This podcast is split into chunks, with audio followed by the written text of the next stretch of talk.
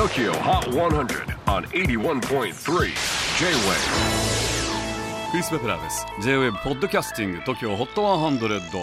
えー、ここでは今週チャートインしている曲の中からおすすめの一曲をチェックしていきます。今日ピックアップするのは27位初登場ロスタム Forerunner 元ヴァンパイアウィーケンドのメンバーでロスタム名義で活動を続けるロスタム・バトマングリ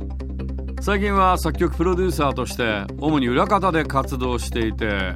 ハイムのアルバムやフランク・オーシャンやソランジのシングルに参加しているロスタム今月になってセカンドアルバム「 Changephobia」をリリースしました、え、タイトルは変化に対する嫌悪。まあチェンジに対する phobia ですよね。という意味の造語だそうでアルバムに関する動画の中でこんな風に言っています。数年前に公園のベンチで見知らぬ人に出会ってなぜかその人に自分が経験した人生の変化について話したんだ。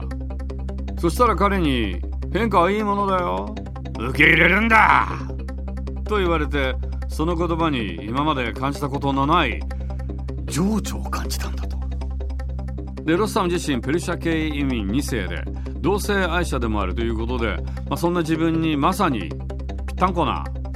解放するような作品となったようです